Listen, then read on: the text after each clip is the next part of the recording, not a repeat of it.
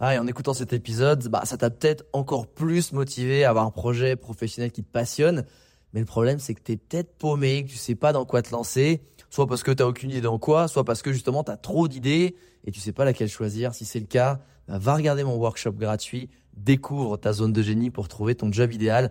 Avec ça, tu auras toutes les clés pour y voir beaucoup plus clair et prendre une vraie décision. Le lien dans la description, c'est à toi de jouer.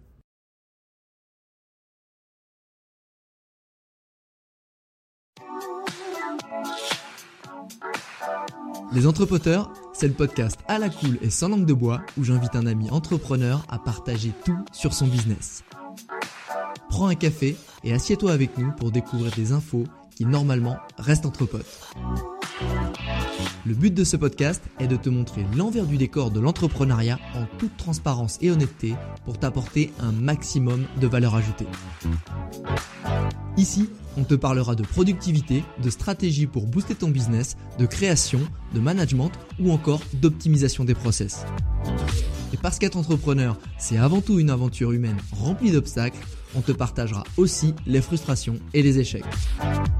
Rejoins le cercle des entrepreneurs si tu souhaites lancer ton business, faire décoller ton chiffre d'affaires, surmonter des difficultés professionnelles ou encore gagner du temps. Je m'appelle Alex Viseo, je suis coach et conférencier en personal branding et j'aide les entrepreneurs, CEO, freelance, indépendants, sportifs et artistes à promouvoir leurs talents pour se forger une e-réputation forte qui booste leur business.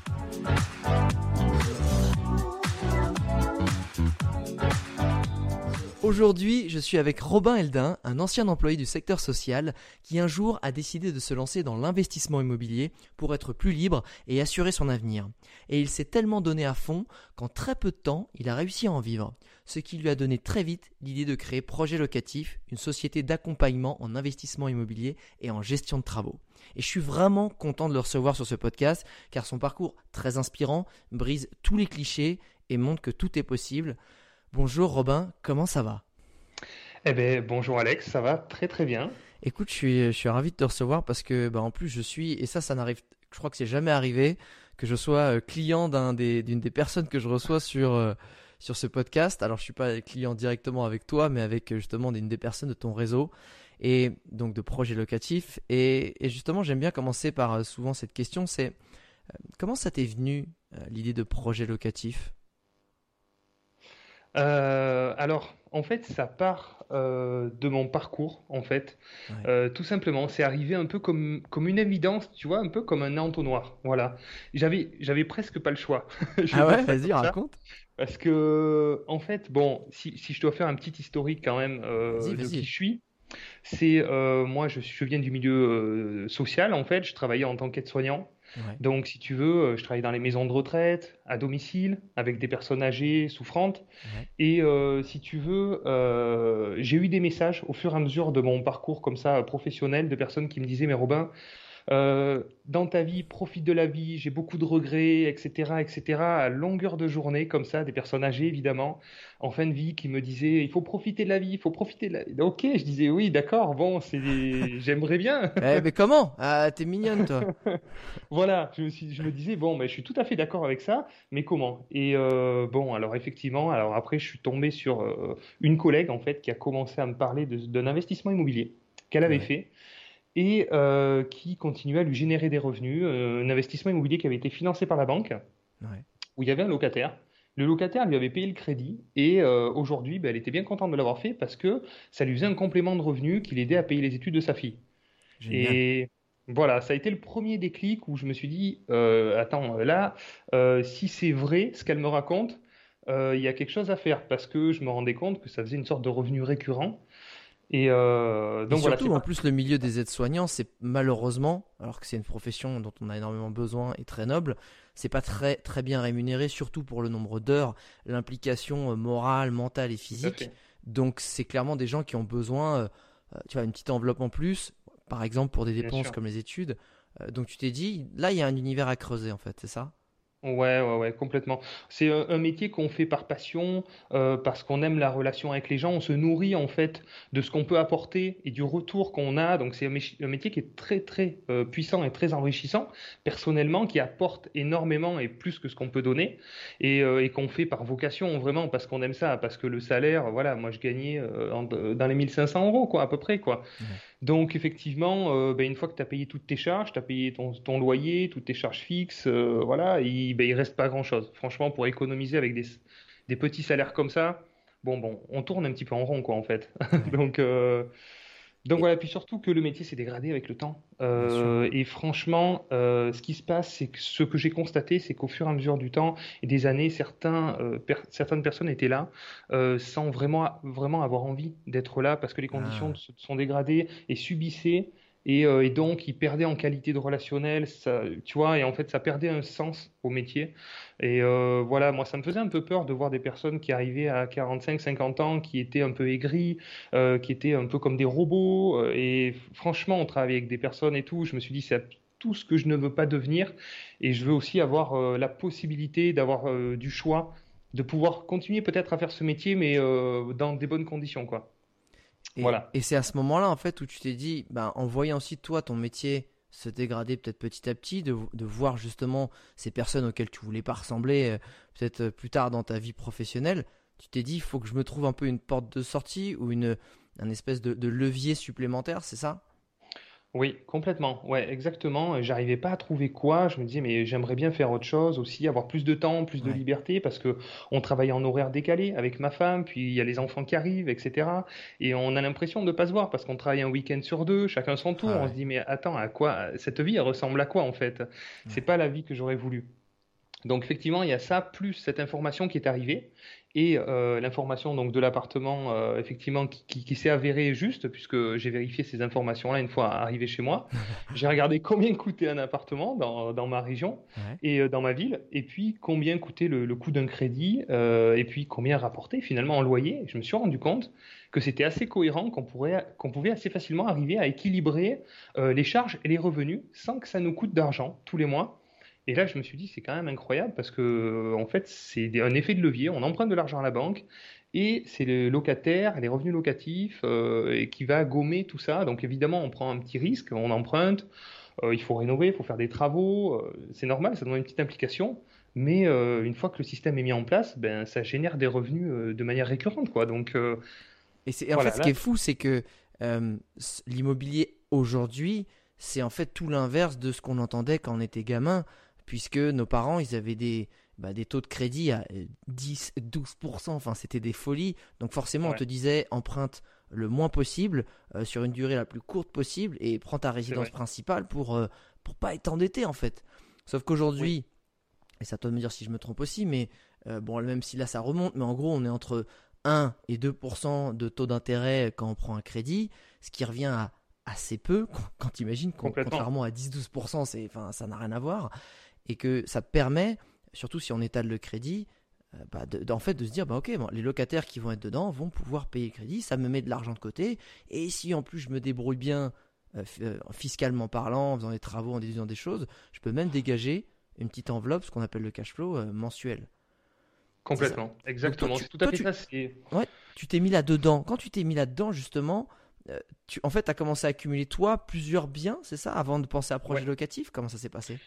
Oui, voilà. Donc, euh, si je dois euh, avancer un peu sur mon parcours, effectivement, j'ai commencé par euh, acheter euh, un appartement, enfin deux en fait. C'était un lot de deux pour commencer, Ouais. pour me rassurer. Donc, j'ai pris des petits appartements bien placés, voilà, avec des garages, des parkings, un truc simple. J'avais peur en fait. J'avais beaucoup de peur. Je Bien pensais que les locataires, il y en avait beaucoup qui payaient pas, il y en avait beaucoup qui dégradaient, euh, qu'on, voilà, c'était très compliqué, etc., etc. Donc, j'avais toutes ces peurs à faire tomber. Donc, au début, j'ai pris un truc super rassurant mais qui s'équilibrait et j'avais pas toutes les informations que j'ai aujourd'hui. Donc effectivement, j'ai emprunté sur une durée plutôt courte. J'avais un peu d'apport que j'avais économisé euh, pendant 10 ans, euh, donc j'ai tout mis dedans. euh, et j'arrivais à un projet équilibré sur 15 ans. Donc euh, voilà, c'est pas tout à fait comme je le fais aujourd'hui et comme je le conseille. Mais au début, ça a commencé comme ça. Et effectivement, une fois qu'on a commencé à se rendre compte que ça fonctionne, que les loyers euh, tombent, c'est-à-dire que moi j'avais deux loyers à 480, j'avais presque 1000 euros par mois de loyer qui tombaient tous les mois, euh, et que d'un côté j'avais mon salaire où tous les jours j'allais au boulot où je gagnais 1500 euros, je me suis dit c'est quand même incroyable parce qu'une fois que le mécanisme est mis en place, ben, les revenus tombaient tous les mois, tous les mois, tous les mois. Et je regardais mon compte, je disais, ah, mais c'est hyper addictif en fait, parce qu'on se rend compte que ça fonctionne, que ça marche. Donc euh, après, j'y ai vite pris goût. Donc euh, j'ai enchaîné les biens en fait. Ça fait maintenant 10 ans que j'ai commencé mon parcours d'investisseur en 2010. Donc j'ai commencé par des appartements. Après, euh, je suis allé sur des petites maisons aussi qu'on a fait rénover, qu'on a louées. Et rapidement, j'ai basculé sur les immeubles de rapport. Donc petit, moyen et de plus en plus gros avec le temps, parce que plus le temps passe, plus on se rassure, plus on maîtrise aussi ce qu'on fait et plus, plus on a envie d'accélérer finalement jusqu'à euh, il y a 4 ans avoir assez euh, de ce qu'on appelle de différentiel, donc de cash flow, euh, pour payer mes charges. Voilà. C'est-à-dire que je ne vais pas dire que je menais la grande vie, que c'était la grande liberté financière et que je roulais sur l'or, mais j'arrivais à payer mes, charges mensuelles, donc à payer le crédit de ma résidence principale, payer mes charges, payer l'électricité, enfin tout payer quoi. Voilà. Et rien que ça. Juste avec tes investissements en fait, c'est que ça c'est ce qui te restait en plus une fois que tous les crédits étaient remboursés parce que par les sommes des, locataires, ce qui te restait en plus à chaque fois au total de tous tes investissements te permettait de payer le minimum pour vivre. Exactement. Exactement. En fait, voilà. Donc, il faut bien regarder évidemment le coût du crédit, euh, effectivement. Mais il y a la, taxe foncière, il y a l'assurance propriétaire non occupant, euh, la gestion, si on fait gérer son bien, euh, la fiscalité, etc toutes ces charges, il faut bien les calculer, bien les maîtriser. Je n'ai fait que des financements euh, total, donc à 110%, c'est-à-dire que la banque finançait la totalité des projets. Euh, bien sûr, dans ce parcours, il y a eu des étapes parce que certains vont écouter ça, ils vont dire c'est un petit peu gros et tout. Et, en fait, c'est pourtant la réalité. C'est vrai que quand on ne pense pas que c'est possible, ça ne devient pas possible. et moi, je bon, je pensais pas, mais par contre, j'ai vu le potentiel. Et évidemment, euh, il y a des difficultés au niveau des financements. Il y a eu des fois où j'ai dû faire jusqu'à 30 banques pour arriver à trouver mon financement. Voilà, il y a des paliers à... banques ouais. Ah ouais, t'as pas 30 banques Mais c'est-à-dire que tu as été jusque... Parce que dans ta région en Corrèze, il n'y en a pas non plus des milliers des banques. Il y a un moment, euh, tu as été dans chaque ville, euh, essayer de de toquer à la porte. de... bon, j'ai un rendez-vous à 300 km de chez moi pour une banque. c'est ça, je suis allé jusqu'à Bordeaux en fait. Je suis allé jusqu'à ah Bordeaux et euh, bah, il faut savoir que les banques travaillent par région, mais ce pas les mêmes régions que nous, donc on peut faire des mêmes enseignes dans des régions euh, différentes éventuellement. Ah. Euh, mais en fait, on se rend compte que même dans, dans, ma ville et dans les villes alentours, il y a quand même énormément d'établissements bancaires en fait. Donc même des banques étrangères, enfin bon voilà, je suis vraiment allé très très loin. Euh, et, c'est euh, des fois, donc là, ça a été pour le coup la dernière banque qui m'a financé. Mais ça, ça arrive quand on commence à avoir un encours un peu important. Voilà. Euh, on ne s'imagine pas qu'on peut finalement lever des fonds importants en ayant une situation classique. Parce que on a toujours entendu dire, il il faut pas dépasser le 33% d'endettement, il faut acheter sa résidence principale et après on peut plus investir. Des... Ce n'est pas vrai. Ce n'est pas vrai. Et justement, euh, pour finir juste sur ce petit, euh, pour ceux qui nous écoutent, ils ont envie d'avoir des tips sur l'IMO, c'est le tip, c'est quoi? C'est finalement comme dans l'entrepreneuriat, si tu as un business plan qui est carré et que tu as étudié les risques comme euh, les avantages et que tu présentes un investisseur, donc là, le cas échéant, c'est un banquier, c'est ça qui permet d'avancer finalement. Oui, effectivement, il faut, voir ça comme, comme, comme un business plan, comme une société. D'ailleurs, euh, quand je présente mes dossiers, c'était des vrais business plans avec une analyse financière, mais vraiment pointue. Euh, il, faut, euh, il ne faut laisser aucune place au doute puisque le banquier c'est un gestionnaire de risque, il ne faut pas qu'à un moment il y ait une, un, seul doute, une, seule question qui puisse remettre en question finalement le projet. Et aujourd'hui, on a des outils pour tout sécuriser dans l'investissement immobilier. On peut prendre des assurances loyers impayés, on peut prendre des assurances dégradation, on peut prendre des assurances euh, vacances locatives. Euh, on peut vraiment tout, tout, tout sécuriser. Alors ça a un coût, mais dans le dossier, dans la présentation, finalement, on peut amener tous les éléments pour vraiment rassurer le banquier qu'il n'ait pas de doute. Donc euh, effectivement, euh, euh, là-dessus, il faut le présenter de manière professionnelle. C'est aussi une relation humaine de confiance. Donc, il y a le dossier, puis après, il y a, la relation humaine, donc que la personne ait envie de nous faire confiance. Mais, euh, Voilà. Justement, mais là, ça, la question qui me brûle les lèvres, c'est que alors déjà, c'est comment tu as switché? Tu t'es dit, bah en fait, euh, au-delà de me faire moi du cash flow et d'être investisseur et d'être entre guillemets un rentier immobilier, comme on aime bien le dire, parce que ça fait, ça fait sympa, euh, à quel moment justement tu t'as as switché en fait Tu t'es dit, bah en fait, j'aime tellement ça et je commence à tellement avoir de connaissances, je veux en faire euh, un métier, un business. Comment ça s'est passé ça? Alors ça s'est passé de manière assez naturelle, parce qu'en fait, quand on commence à sentir que ça nous plaît, qu'on est passionné, on passe des heures et on, on kiffe ça en fait. C'est, on voit pas, le temps passer. Pas du tout. On n'a pas l'impression de bosser et là on, se rend compte qu'il y a quand même quelque chose à faire. Donc en fait ce qui s'est passé, c'est que grâce à ce, à ce cash flow, euh, j'ai réussi finalement à me libérer euh, moi de mon temps, bon, ma femme aussi, et justement pour avoir une vie de famille euh, plus agréable et pour me libérer aussi du temps. et donc à ce moment-là en fait, quand on se retrouve avec ce confort-là, euh, ben, l'idée c'est pas de rester dans un canapé à rien faire quoi parce que ça on peut faire ça une semaine ou quinze jours on a fait le tour on s'épanouit pas du tout et c'est arrivé un petit peu d'une manière un petit peu évidente où euh, j'ai développé finalement au fur et à mesure des années du, réseau, des agents immobiliers, euh, des spécialistes, un avocat, un expert comptable, un notaire. J'ai tout le réseau qui s'est développé et donc effectivement j'arrivais à trouver des biens intéressants que je ne pouvais pas non plus tout financer parce que la réalité fait qu'on ne peut pas tout acheter quand même. Et puis d'un autre côté, euh, j'avais euh, pas mal de personnes qui me demandaient des conseils. Donc je me rendais compte que j'avais quand même euh, une expertise qui était, qui était attendue, qui était voilà, par certaines personnes qui voulaient que je les aide. Et rare, qui était rare finalement. Parce que tu avais vraiment été au, enfin c'est ce qu'on dit souvent, deviens très très bon dans une niche spécifique et là tu as un vrai potentiel et c'est ce que tu t'es rendu compte au final, c'est ça? Ouais, en fait, je m'en étais pas rendu compte parce que comme j'étais passionné, je faisais ça vraiment euh, par passion.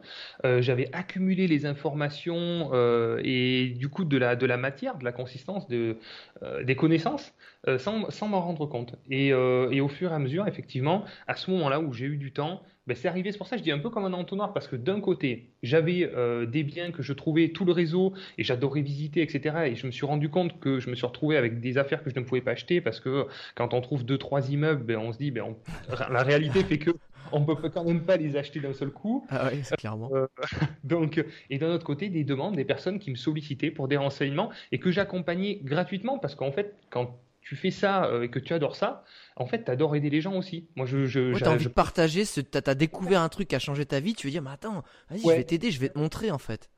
Exactement. Je prenais énormément de plaisir à aider les autres parce que bah, sinon, faire ça pour soi tout seul, ça, ça, perd, au bout d'un moment, ça perd du sens. quoi.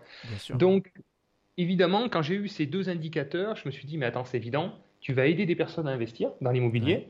Et euh, c'est ce qui s'est passé. Donc, euh, j'ai commencé à accompagner euh, quelques clients et là, d'un seul coup, assez rapidement, euh, j'ai commencé à communiquer, bien sûr, hein, sur les supports euh, ben, euh, qu'on a aujourd'hui, hein, les réseaux sociaux, etc., etc. Je commençais à communiquer un petit peu, j'ai créé un blog, et très rapidement, je me suis retrouvé à avoir des demandes. Je pensais pas, je pensais pas avoir des demandes parce que c'est venu à toi en fait à travers ta communication, c'est ça? Ouais, j'ai commencé à communiquer un petit peu dessus en disant voilà, si vous souhaitez des conseils, je peux vous aider, trouver un bien, gérer les travaux, vous aider sur le financement, euh, vous mettre à disposition toute mon expertise finalement qui m'a permis euh, moi euh, d'être là où j'en suis aujourd'hui pour vous aider. Et là, rapidement, je me suis retrouvé avec deux, trois demandes par semaine. Voilà. Ah ouais. Assez rapidement. Ouais, ouais, ouais, assez rapidement. Franchement, j'ai été surpris, euh, même avec un, blog qui aujourd'hui je n'alimente plus. Finalement, ça m'amène encore, euh, aller une ou deux demandes par semaine. Donc, euh, il y a quand même, ça continue à tourner un petit peu. Et donc, donc là, en fait, je me suis retrouvé au bout de quatre mois avec ben, une cinquantaine de demandes, en fait. Et j'avais accompagné six personnes dans leur projet d'investissement. Donc, ben voilà, ben, les personnes qui sont dans ces mentalités où en fait Derrière euh, ces notions d'argent, en fait, il y a des notions beaucoup plus importantes et euh, il y a des valeurs très importantes de liberté, de bien-être, de, euh, de, de, changer les choses, d'avoir une vie aussi plus agréable, plus de choix. Et toutes ces valeurs, en fait, c'est des gens qui ont une ouverture d'esprit de dingue, qui sont des gens mais hyper agréables, hyper dynamiques. Et donc, en fait, j'avais pas l'impression de bosser. j'avais l'impression de m'amuser, d'être avec des, des, des potes. je leur faisais faire des affaires euh, et, puis moi, je gagnais de l'argent. Mais je leur en faisais gagner aussi beaucoup plus. Donc en fait, une relation commerciale hyper équilibrée où moi, je me sentais euh, bien dans ma tête aussi de gagner de l'argent. Parce que je voulais pas avoir une relation purement commerciale, tu vois, ça, ça me, je venais du social et, et je voulais qu'il y, ait quelque chose, un sens aussi derrière tout ça. Bien sûr. Donc, euh, je me suis ben, franchement épanoui et euh, j'ai eu des remerciements, euh, aussi des vrais retours sincères parce que ben, tu impactes la vie des gens quand même de manière positive. Tu vas les aider. Et du coup, ça, ça, a duré combien de temps cette période où justement tu es en train de, de monter en puissance, de, de, de te rendre compte que putain, non seulement j'aime bien, en plus je gagne de l'argent, mais c'est dans un win-win, donc euh, bah moi ça me nourrit mentalement, financièrement, enfin tu vois. Euh, à combien de temps ça a duré cette période avant que tu te dises, il ah, faut que je scale, faut que je fasse quelque chose de plus grand parce que je peux pas, euh, si j'ai 300 demandes, je peux, peux pas les gérer tout seul. assez, assez peu de temps, on va dire moins de 6 mois. Ah moins de 6 mois. D'accord. Ouais. Ouais, ouais, moins de six mois parce que effectivement, je me suis rendu compte assez vite qu'il y avait du potentiel, il y avait vraiment quelque chose à faire, ce que je ne pensais pas. Et euh, il y a un élément qui est arrivé aussi, qui a, qui a, qui a fait pencher la balance, c'est euh, la rencontre avec euh, un de mes associés, qui lui faisait ça depuis plus d'une vingtaine d'années. Il accompagnait des investisseurs sur le terrain, donc il connaissait, il maîtrisait parfaitement le processus, comment ça fonctionnait, les petites subtilités quand même du, du métier. Bien sûr. Et lui, bon, bon, alors lui, il avait un blog qui fonctionnait à fond. Donc, c'était vraiment à l'époque des blogs. Donc, il cartonnait, il cartonnait. Lui recevait 2-3 demandes par jour. Ah ouais. Donc, euh, ben, par an, il avait euh, entre 5 à 600 demandes en attente. Donc, lui, en fait, il, traitait vraiment dans l'instantané, c'est-à-dire qu'il trouvait un bien, il regardait les derniers mails qu'il avait reçus et il envoyait, quoi. Voilà. C'était vraiment. ouais, moi, écoute, euh, ça va, c'est de l'inbound, ça arrive. Tiens, j'ai un truc, ça t'intéresse? Non, attends, il y en a 500 autres qui attendent. C'est ça, ouais. Donc euh, lui, il connaissait le potentiel et donc une rencontre humaine euh, hyper intéressante parce qu'on s'est de suite très bien entendu et euh, on avait des compétences assez complémentaires. Donc c'est vrai que de cette évidence-là, on s'est dit mais attends, je pense que ce qu'on fait aujourd'hui, il y a d'autres personnes aussi qui sont dans ce cas-là euh, et qui auraient envie finalement de vivre de leur passion. Parce que quand tu commences à acheter euh, comme ça 5, 10, 15, 20, 30 biens, euh, ben, tu es passionné par ce que tu fais. Quoi. Tu voilà, tu, adores ça. Quoi. Bien sûr. Et, moi, je voudrais justement revenir sur un détail super important dans l'entrepreneuriat. C'est comme tu dis, tu as trouvé un associé. Selon toi, et souvent c'est la cause malheureusement d'un, bah, des, pas des faillites, mais des, on dépose le bilan parce que l'associé, on s'entend pas bien, on n'a pas la même vision, voire pire, il se barre avec la caisse, on, entend un petit peu ces légendes-là, mais mm. ça arrive souvent. Selon toi, euh, et toi-même ayant vécu ce, euh, ce moment-là, qu'est-ce qui a été pour toi les critères décisifs pour te dire je m'associe et, qui t'a rassuré et sur lequel en fait tu, tu, pourrais toi aussi te dire ben moi je vous donne le conseil pour choisir un associé, il faudrait ça, ça, ça et ça? ton mm. avis, c'est quoi les, les, les, conseils pour ouais. ça les, les, paramètres importants, c'est euh, bah, franchement, c'est euh, c'est pas très mathématique, c'est surtout une histoire de feeling et de, euh, de, de, confiance. Voilà, c'est quelqu'un, moi je pense, d'intègre. Voilà, quelqu'un d'intègre qui. Euh, comment tu sais ça? ressent une sincérité. Euh, c'est, euh, je pense que c'est un ressenti en fait. C'est, euh, c'est, un ressenti personnel. Je, ne sais pas s'il y a vraiment des paramètres. Alors bien sûr, on peut prendre l'histoire de chaque personne. Est-ce que il a pas fait faux bon à telle ou telle personne? Est-ce qu'il a pas coulé plusieurs boîtes? Est-ce que voilà. Mais euh, moi, c'est vrai que je fonctionne beaucoup au feeling. D'ailleurs, même pour le choix des locataires, ça, c'est beaucoup euh, ce ressenti de confiance. Il faut qu'il y ait quelque chose qui se passe. Il faut que ce soit vraiment avec quelqu'un avec qui on a envie de passer beaucoup de temps. On se dit ce mec-là, mais en fait, J'adore l'appeler, j'adore déconner avec lui, j'ai tout le temps envie d'échanger sur lui parce que dès que j'ai une réflexion, j'ai envie de lui en parler parce que ça va rebondir. Je sais qu'il va m'apporter des éléments de réponse qui va ah. nourrir ma réflexion et je vais lui renvoyer aussi des éléments qui vont nourrir la sienne. C'est vraiment un échange, euh, c'est une sorte de mini mariage en fait. Et euh, on dit ça, mais c'est vraiment vrai. Il faut vraiment très très très très bien s'entendre. Euh, depuis le depuis la, la base, moi j'étais contre les associations de manière générale, que ce soit en ah immobilier. Ouais, parce que en fait, je voyais que des inconvénients euh, et des problèmes derrière. Et, euh, et, maintenant, je me suis associé, que ce soit sur des sociétés en immobilier pour acheter de l'immobilier et euh, ben maintenant dans l'entreprise projet locatif, dans la société. Mais j'y vois évidemment tout le potentiel et les, les, avantages que ça, que ça, que ça, que ça suscite, quoi. Bien sûr. Et non, mais il y, y, a un critère que tu as dit tout au début, je pense, qui est, qui est pour moi ici essentiel, et, on en parle souvent, même dans les, dans les grosses sociétés, euh, c'est la complémentarité. C'est-à-dire que deux personnes qui sont pareilles finalement dans l'association, c'est pas aussi puissant et c'est pas aussi intéressant que deux personnes qui vont justement se compléter dans l'approche et dans le caractère. Euh, que ce soit un qui mm. peut être, alors pour prendre un peu les stéréotypes, ça va être un qui va être très créatif, qui va avoir plein d'idées, et l'autre qui va être très pédagogue, euh, opérationnel et analytique, et qui va finalement pouvoir orchestrer euh, la mise en place de ces idées-là. Mais pareil aussi sur ce côté, ben, il y en a un qui est peut-être plus impulsif, peut-être un peu plus calme, et l'autre est un peu plus calme. Et, ça, ça permet aussi, dans la réflexion, selon moi, dans l'avancement des projets, ben, en fait, de ne pas dire, eh ça c'est bien, ah ouais c'est bien, Ok, et ça s'arrête là. et, finalement, quand il y a une complémentarité, il y a aussi, on se challenge. Parce qu'on vu qu'on ne voit pas les choses de la même façon, ça permet d'aller trifouiller un peu le projet dans tous les sens, l'idée, et, finalement de voir sa viabilité. Et, ça, je pense que c'est super important. Qu'est-ce que, qu'est-ce que tu as eu comme le, quand tu as justement décidé de t'associer et de lancer projet locatif Est-ce qu'il y a eu des gros freins mentaux euh, auxquels tu as fait face, tu sais? Euh, Et si, tu as réussi, quand tu as surmonté Parce que j'imagine que quand on se lance, je veux dire, ok, on y va, quoi. Enfin, c'est un autre step. Il n'y a pas si longtemps, tu étais aide-soignant. Déjà, après, tu as eu toute cette phase-là où tu as été indépendant. ça a pu te permettre, grâce à tes investissements, d'être, euh, bah, d'arrêter cette vie d'aide-soignant que tu aimais beaucoup. Mais voilà, pour prendre quelque chose qui te, qui te faisait encore plus vibrer. Mais là, c'est un autre step. On monte un business. Oui. Est-ce que tu as eu des, peurs, des blocages mentaux? Et comment tu les as surmontés euh, bien sûr, énormément, énormément, ah parce que euh, parce que se lancer dans, dans l'inconnu, c'est vraiment le saut de l'inconnu. Et comme tu dis, moi, c'est vraiment le le, ben, le, le, grand pas en fait, parce que euh, on part vraiment où j'étais il y a assez peu de temps finalement, être soignant encore. pas, en fait, ce qui est intéressant, c'est, excuse-moi, je te coupe, c'est c'était pas t'as pas un background, t'as pas une famille, t'as pas que des amis autour de toi qui sont entre guillemets dans le business à fond, euh, tu viens du social, tu viens d'une profession qui est quand même, euh, tu es employé de l'État ou des hôpitaux, enfin, et, donc tu, tu, rentres dans un monde euh, qui dans lequel tu n'as pas baigné, parce que c'est vrai qu'on qu a un peu autour de soi, ça rassure, on, on a entendu parler. Là, c'est le grand saut. Donc, c'était quoi toutes ces peurs et ces blocages, justement?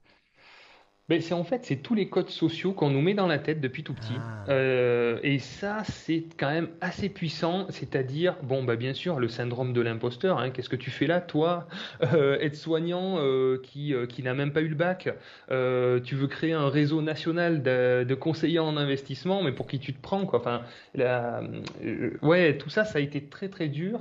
Le fait aussi où c'est vrai qu'on vit dans un monde social avec ses codes avec les diplômes avec cette cette comparaison cette, euh, cette valeur qui, qui, est reconnue quand on a un diplôme et quand on n'en a pas. Hmm. Donc ça, faut, faut assumer en fait. Mais comment tu as euh, fait pour surmonter ça? Parce que ça, le syndrome de l'imposteur, c'est un, un grand classique. Euh, et surtout ce côté pareil, comme tu dis, bah, je n'ai pas ça alors que on me demande des trucs alors que finalement c'est que du papier et que l'expérience vaut plus que du papier ou, de, ou en tout cas de la, de la théorie, on se le comprend. Comment tu as surmonté rien que celui-là, tu as fait comment? Alors, euh, je me suis dit, euh, en fait, quelque part, bon, euh, t'as rien à perdre, évidemment. Donc, tu le tentes, et puis si, si, si, ça marche, tant mieux. Si ça marche pas, tant pis. et puis, en fait, je me suis rendu compte que ce qui était apprécié et pourquoi je réussissais ce que je faisais, en fait, j'ai compris. C'est parce que je suis qui je suis. c'est bête à dire, mais c'est vrai que c'est exactement ça. C'est parce que je suis qui je suis. Et donc, je me suis dit, il ne faut surtout pas que tu changes. Il faut que tu restes comme tu es. Et c'est ça qui fait que ça marche.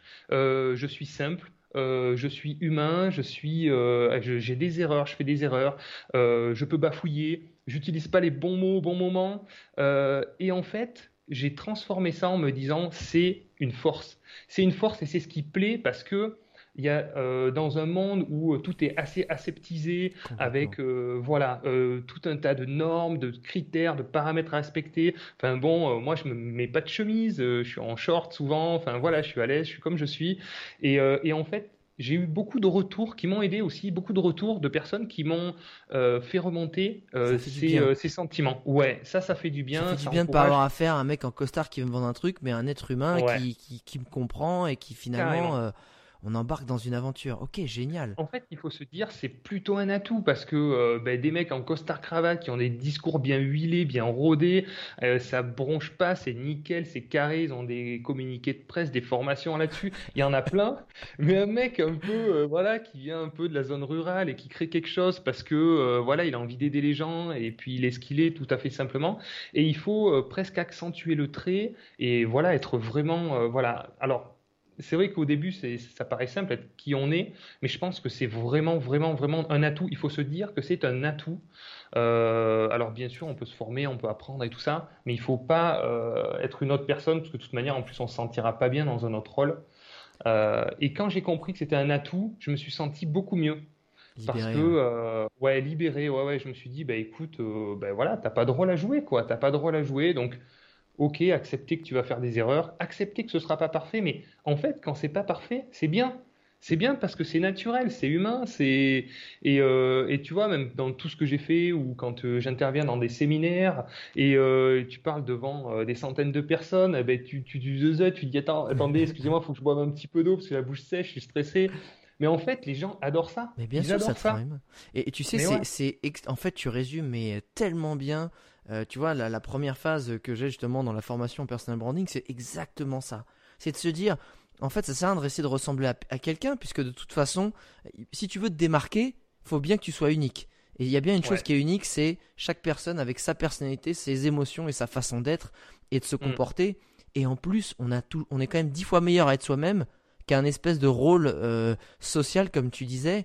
Et c'est en plus tellement libérateur, tellement plus épanouissant de se dire peu importe ton caractère et, tes qualités, tes défauts, mais se dire, bah, c'est plus facile d'être soi-même et, de capitaliser là-dessus et de se libérer, comme tu dis, bah, en plus d'accentuer les choses, parce qu'au final, bah, ça passe bien, que les gens ils aiment bien, que ça te rend humain, ça te rend sincère, ça te rend attachant, et c'est ça qui est important. Et dans un monde exactement comme tu disais, ultra aseptisé, oh, quand tu parles à quelqu'un, tu sais, euh, qui a une vraie personnalité, tu dis bon bah voilà t'as bafouillé, bon t'as fait une erreur, tu l'assumes, bon bon bah ok on avance quoi. C'est pas juste oui alors l'alinéa machin nous dit que Enfin, tu vois. Euh, c'est que... intuitivement, tu as fait exactement ce qu'il fallait faire, même sur le vraiment pour se démarquer, pour pour finalement avoir ben que les clients viennent à toi plutôt que toi aller mm. chercher les clients. Et toi-même, tu, tu crées un, un mm. cercle vertueux. Et ça, c'est ça, c'est top. Est-ce qu'il y avait d'autres euh, justement freins, un peu blocage comme ça où tu disais oula, là je j'ai peur, mais j'y euh, vais. Mais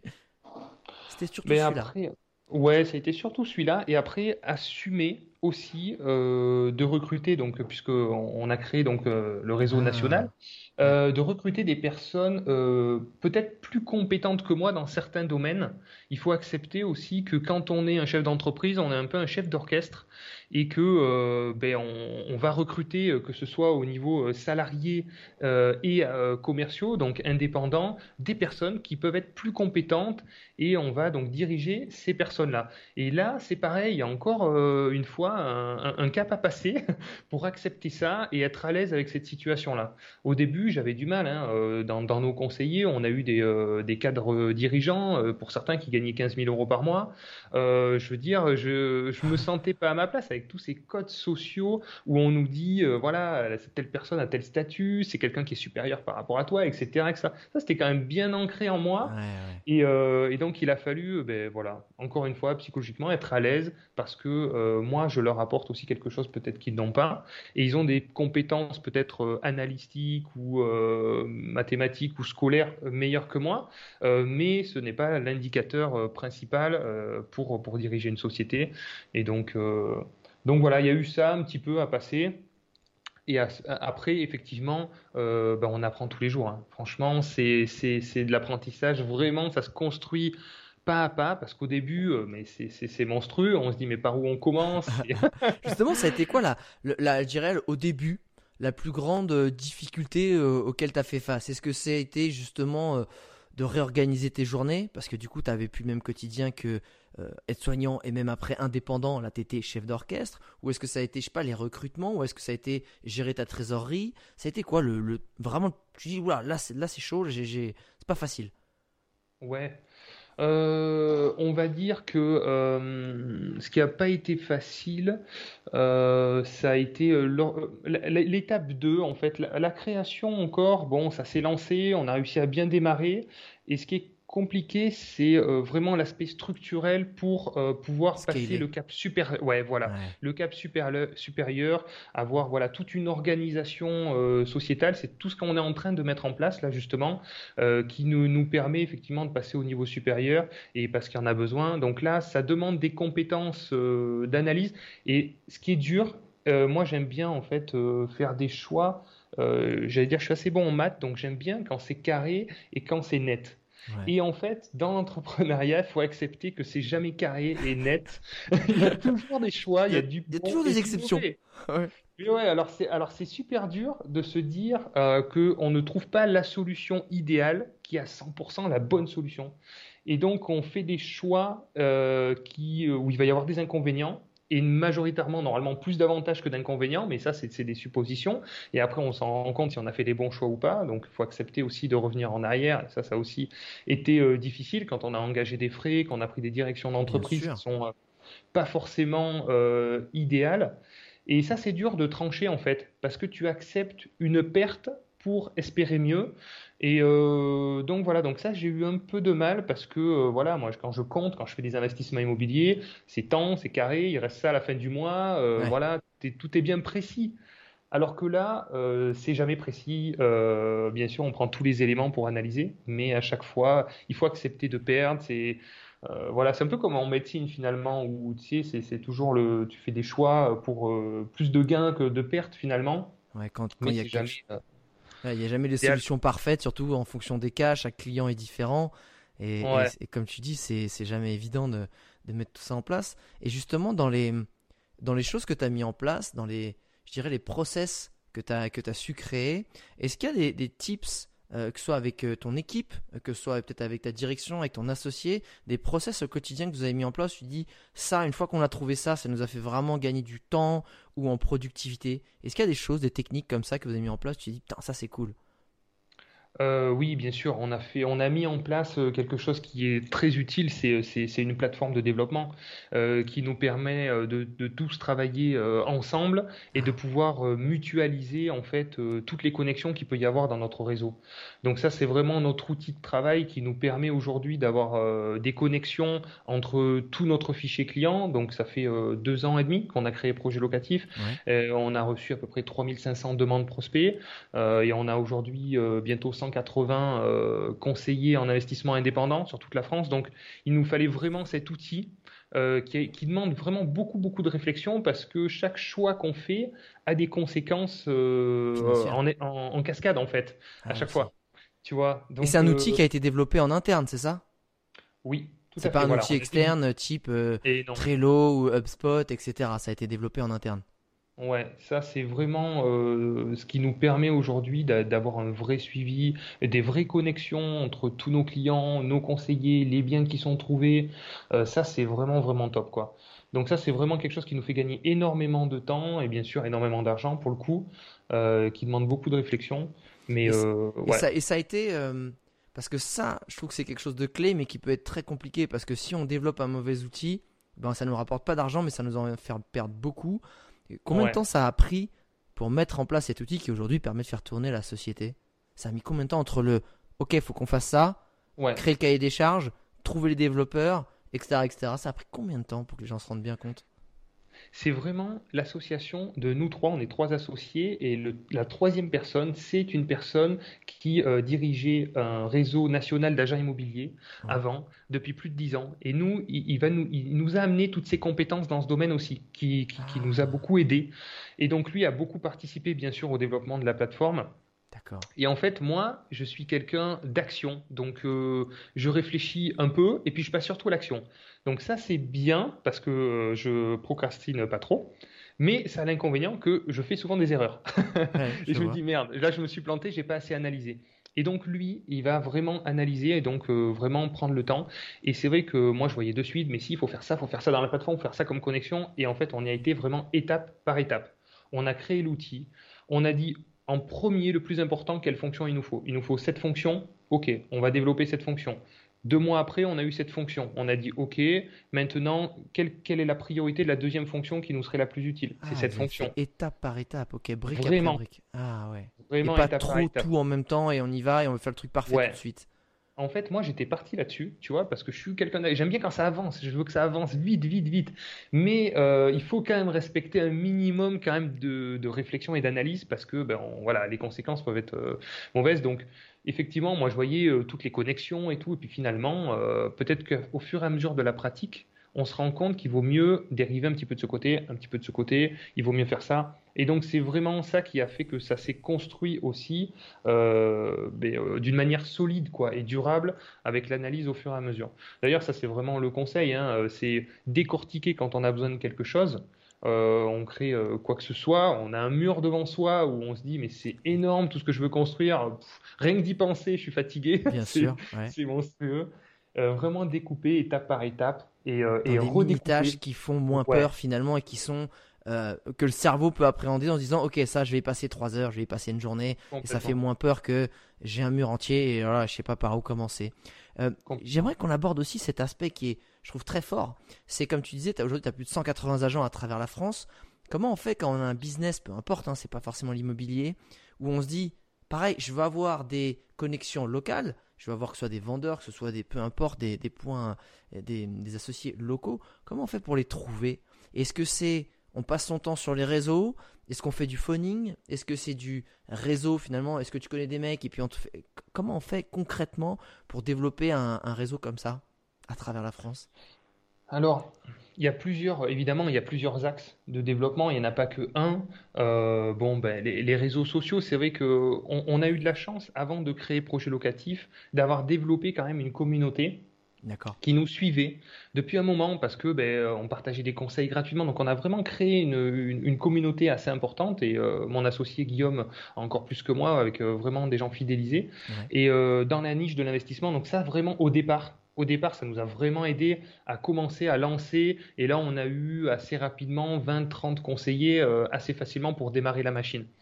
Donc qui ça, voulaient se joindre à l'aventure, justement, en fait. Qui voulaient démarrer. Voilà, avec nous, qui, qui, étaient passionnés d'investissement, qui avaient pas mal investi et qui se sont dit, mais c'est génial, c'est exactement ce qu'il me faut. Donc ça, ça a commencé par le biais de notre réseau, notre communauté. Et après, euh, ben, ça a été petit à petit avec de la communication, avec des partenariats aussi. Euh, certains partenariats dans, des niches, bien sûr, spécifiques qui nous correspondent bien. Donc là, il faut bien cibler aussi parce que, euh, voilà, il ne faut pas se tromper au niveau des audiences, etc. Donc il faut bien, bien, bien cibler. Quand tu dis des partenariats, c'est des partenariats avec, surtout avec ce qu'on a de l'influence marketing, ça, avec des influenceurs ou des référents ou, des, ou au contraire avec des marques? C'était Qu'est-ce que tu qu'est-ce que appelles partenariat plutôt, Oui, plutôt des influenceurs plutôt des influenceurs qui sont vraiment dans notre domaine, euh, voilà, qui vendent peut-être de la formation en investissement immobilier. Et euh, donc on s'est dit que dans, euh, dans ces clients-là, il y avait des personnes qui pouvaient intégrer notre réseau parce que ça faisait plusieurs années qu'elles investissaient déjà, et donc elles seraient forcément intéressées. Donc là, effectivement, c'est des partenariats où on va faire des interventions dans des séminaires, voilà, sous diverses formes éventuellement. on va développer aussi de l'affiliation qu'on n'a pas fait pour l'instant. Donc c'est vrai qu'on pour l'instant, on a de la chance, on n'a pas eu besoin, c'est vrai, de faire de l'affiliation. Ça est vraiment, notre image a été assez forte dès le début. Mmh. Euh, et il y avait un tel manque, il y avait un tel besoin euh, que on n'a on pas eu besoin de faire trop trop de publicité, trop de. En fait, voilà, quand on a quelque chose qui, qui manque vraiment, où il y a un vrai besoin, en fait, c'est presque naturel. Ça s'est fait. Alors bien sûr, on a boosté euh, sur euh, des communications, euh, sur les réseaux, bah, Facebook, Instagram, tout ça. Bien sûr, tout ça, c'est essentiel. Et il y a de la qualité. Il y a une audience vraiment de qualité. Il y a des clients de qualité. Et nous, on a fait un recrutement on va dire à plus de 50% sur, sur les réseaux parce que c'est maintenant tout le monde est sur les réseaux hein. le cadre sup qui est à la banque enfin tout le monde est sur les réseaux et donc et, en fait, pour faire une petite parenthèse, pour bien reclarifier ceux qui ne connaissent pas encore bien l'affiliation, l'affiliation, c'est de se dire, ben, et ça marche toujours évidemment très bien, ça marche surtout, mais surtout sur la prestation de service, puisque c'est immatériel, c'est de se dire, ben, si toi tu m'apportes un client, euh, admettons euh, ce, client, euh, il rapporte, je sais pas, il va rapporter 100, si c'est toi qui me le rapporte, eh ben, tu auras 10% de ces 100 euros ou 100 000 ou 1 million, peu importe, ou 10 euros. Et c'est de se dire, faire de l'affiliation, c'est faire des contrats avec des apporteurs d'affaires finalement, et qui, quand ils apportent bah, des affaires, ils retouchent euh, une commission derrière. Voilà. Et c'est et ben finalement euh, ça peut être très très puissant. C'est un levier extrêmement puissant parce que quand tu les choisis bien, tu choisis les gens qui ont les mêmes valeurs que toi. Du coup, ça va être euh, des commerciaux presque pas gratuits, mais finalement qui seront payés à, la, à ce qu'ils amènent. Donc, et, et, eux, souvent l'affiliation, ça peut être quelque chose de gagnant-gagnant, parce que c'est pas à plein temps que les gens font ça, ils vont le recommander par-ci par-là. Donc ça fait, c'est du win-win. C'est-à-dire qu'eux, ils seront contents parce qu'ils ont, ils, ont aimé ton service, donc ils vont le recommander, et en plus, ils vont avoir quelque chose derrière. Donc bon, le, pour la personne, ça va créer une audience supplémentaire qu'ils n'auraient peut-être pas touché. Tu fais moins de marge parce que tu rétribues une partie du CA. Mais toi, comme tu dis, tu n'as même pas eu encore besoin d'utiliser ça parce que ça venait quoi. C'est arrivé. Calmez-vous les mecs, vous êtes trop nombreux, on ne sait pas comment gérer. Euh, euh, alors ça c'est presque contre-productif hein, parce qu'au début on a eu effectivement trop de demandes par rapport à ce qu'on pouvait euh, absorber ah. et on a eu des mauvais retours bien sûr parce que ah. ah mais ça fait trois mois que j'ai contacté la société et puis j'ai toujours pas de retour etc etc donc là ça a été un peu ouais un ah. petit peu contre-productif heureusement pas trop mais il faut. je vois le revers de la médaille. Il faut être prêt en fait à un succès qui peut arriver. Il faut équilibrer entre la demande qu'on a et puis nous on n'était pas tout à fait prêts quoi. On lançait et on a eu de suite beaucoup de demandes par rapport à l'offre euh, qui n'était pas suffisante. Voilà. Bien sûr. Et justement, ce que j'aimerais arriver, comme tu dis, cette gestion euh, des plein de choses comme ça, ça me fait penser à au fait, tu sais, je, reviens toujours euh, aussi euh, d'où tu viens. Je trouve ça super important, moi, les d'où on vient et pas oublier les, mm. évolutions qu'on a eues. Tu avais un quotidien qui était avec des gros horaires, qui est physiquement, qui est très dur et mentalement, être soignant, euh, et surtout qui est en horaire décalé, donc vraiment pas évident. aujourd'hui, déjà, tu, tu l'as déjà fait aussi quand tu étais à ton compte. Mais aujourd'hui, en tant que CEO de projet, co-CEO de projet locatif, comment tu gères tes journées? Et est-ce que finalement tes journées, est-ce que tu as un peu plus de temps pour voir tes enfants ou est-ce que tu es tellement parce que c'est aussi ça le problème, c'est que des fois on dit souvent les entrepreneurs, c'est des gens qui, quittent leur job parce qu'ils en ont marre de travailler 35 heures pour pouvoir en travailler 80. Et, c'est ça. Est-ce que, est-ce qu'aujourd'hui, euh, déjà, tu as un peu plus de temps ou pas? Ça, c'est une première mini question. Et la deuxième, c'est c'est quoi Il ressemble à quoi ton quotidien? Euh, Est-ce que tu organises tes journées, genre, euh, tu sais, comme ce qu'on voit aux States, je me lève à 5 heures, je fais mon sport pendant une heure, après je fais ça, après et tout est millimétré? Comment ça se passe? Euh, alors effectivement, la, gestion du temps, c'est un, vrai, c'est un vrai sujet. je travaille, je pense plus que ce que je travaillais avant, mais en, même temps avec quand même plus de choix et plus de liberté. Donc plus en adéquation avec ce que je priorise. Donc, euh, mais euh, effectivement, il y a un danger, c'est de se faire prendre un petit peu euh, par, par le travail qui arrive et de ne pas mettre de limites. Donc, euh, non, moi, je suis pas quelqu'un qui, euh, qui suis hyper organisé, hyper structuré avec euh, des trucs millimétrés. Non, j'aime bien faire un petit peu aux envies parce que, en fait, on n'est pas tous fait pareil. Il y en a qui, sont, qui se lèvent tôt le matin, qui sont du matin, qui sont très dynamiques le matin. Donc, moi, par exemple, je suis du matin. Je sais que le matin, je suis plein d'énergie, je suis à fond. Ouais. Et, et donc, en fait, je traite des tâches. Donc moi, je fais ben, les entretiens pour les recrutements des conseillers le matin parce que c'est des discussions qui peuvent durer jusqu'à deux heures, qui me demandent quand même beaucoup de réflexion, beaucoup d'analyse parce que voilà, on veut vraiment euh, des personnes euh, très compétentes et qui ressemblent à, qui, qui, se reconnaissent dans notre état d'esprit, etc., Donc je fais ça le matin. Donc en général, je cale ces rendez-vous-là. Et après, en fait, c'est très modulable. Par contre, euh, je t'avouerai que la, souplesse que j'ai, euh, euh, c'est de pouvoir décaler des rendez-vous, annuler des rendez-vous. J'ai un ami qui a besoin de moi pour un truc. Ça m'est arrivé d'annuler des rendez-vous. je me fais la sieste tous les jours. voilà, pour moi, c'est important. Enfin, dans mon rythme en fait physiologique. Euh, donc en fait, je fais non, j'ai pas un truc très calé. Par contre, effectivement, le week-end, je, je, coupe, je fais juste quelques petites urgences, mais j'essaye de couper un peu. Ah ok, c'est ça que j'allais dire. T'arrives à couper quand même. Alors, j'arrive à couper en partie. Ah, on gratte un petit peu, on gratte un petit peu, Robin, hein, voilà. Pas sur le papier, moi je veux la réalité. Hein. ouais, non, je me fais engueuler, je me fais engueuler par ma femme parce que euh, franchement, euh, les téléphones portables, c'est, ça rentre dans notre vie, c'est, c'est, présent, les notifications. Donc j'ai enlevé certaines notifications, il faut que j'en enlève encore parce que en réalité, bon, ben voilà, il n'y a pas de choses si urgentes que ça à traiter. Et euh, ben, la vie de famille, la vie de couple, tout ça, c'est aussi important euh, et plus important bien sûr parce qu'en fait c'est ce qui nous permet d'être bien en fait dans notre métier quand ça va pas, dans sa vie de famille, dans sa vie de couple. On peut pas être bien quand on entreprend. Donc c'est vraiment c'est investir aussi euh, ben, dans sa vie de famille, dans sa vie de couple, parce que c'est ce qui nous nourrit, et puis c'est au final c'est là où on se sent bien, quoi. Est-ce que, euh, sans être du tout indiscret, sinon on passe à la question suivante, mais c'est justement est-ce que euh, ta femme qui a vu l'évolution de ton métier et ton, et ton évolution professionnelle, est-ce que est-ce qu'elle accepte, est-ce qu'elle est-ce qu'elle aime, est-ce qu'elle préfère, si elle y a une préférence à avoir, je ne sais pas de son côté, euh, le fait que tu travailles plus mais que tu sois en calé et non pas décalé Ou est-ce qu'elle préférait avant, on fait dire ah, tu m'emmerdes finalement, euh, soignant c'était mieux non, quand même, elle préfère euh, largement cette situation parce que euh, ben là, en fait, je travaille beaucoup de chez moi, j'ai un bureau, Ah, donc euh, donc je suis, enfin voilà, je suis assez libre. En plus, c'est vrai que c'est un métier Que je peux faire. euh, on part en vacances, je dis ben voilà, euh, on peut partir un peu au dernier moment. J'ai besoin d'un ordinateur euh, portable, d'un téléphone, d'une connexion internet, et voilà, je peux diriger la société partout où je me trouve.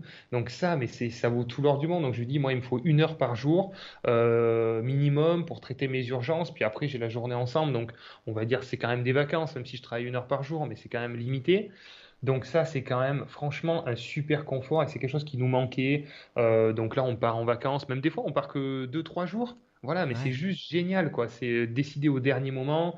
Donc euh, non, il n'y a pas de souci. Puis je suis là tous les repas. Le matin, c'est moi qui, en- qui amène les enfants à l'école. Euh, souvent, Ah, a- elle qui ok. récupère. Ouais, ok. Y a- Ouais. T'arrives vraiment à trouver cet équilibre qui finalement t'a donné euh, encore plus de présence au sein de ta famille, malgré, malgré le fait qu'il y ait plus d'heures, quand même. Ouais, ouais, complètement, complètement. Ouais, ouais, tout à fait. Donc après, c'est vrai que les journées euh, se terminent des fois à 7 heures, euh, voilà. Mais je déborde pas trop non plus. Euh, j'ai quand même pas mal de temps pour moi.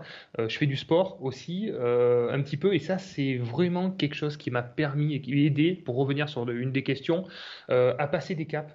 Ah ouais? Je pensais pas du tout. J'étais pas sportif, mais alors pas du tout. Je courais euh, 30 secondes, j'étais essoufflé, vraiment pas Ouais. du tout sportif. Mais en fait, euh, ça m'a vraiment permis de, de m'apporter cette, cette énergie euh, et cette, euh, cette confiance en moi que, qui, me manquait. Et quel Et sport donc, tu fais? Alors, je vais courir, tout simplement. ah, et, ah, malgré ça, la course à pied t'a donné confiance en toi? Parce que souvent on Ouais. dit ça peut être les sports co des fois ou tout ça. Non, toi ça a été la course à pied?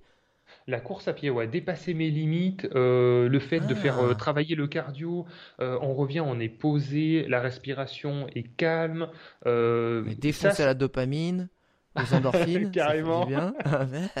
Tout à fait, tout à fait. Et du coup, ça c'est, en fait, beaucoup quand on quand on stresse, quand on a euh, voilà un peu de, un peu de pression, des peurs et tout ça, c'est souvent euh, le cœur qui s'emballe et la respiration aussi. Et j'ai appris avec le sport à maîtriser aussi la respiration. Et ça, ça m'a apporté beaucoup, beaucoup parce que, euh, ben voilà, de me retrouver euh, dans des, euh, à intervenir parce qu'évidemment, quand on dirige une société, on va devoir intervenir devant les conseillers, devant du public, devant, voilà, on veut augmenter la communication, même pourquoi pas derrière des écrans, etc. Bien sûr. Et donc ça c'est la, c'est, c'est une gestion, ça ça m'a beaucoup beaucoup beaucoup aidé. Euh, je lutte toujours, je prends pas spécialement de plaisir à le faire. c'est dur. Euh, pourtant ça fait un moment, ça fait euh, trois ans que je cours.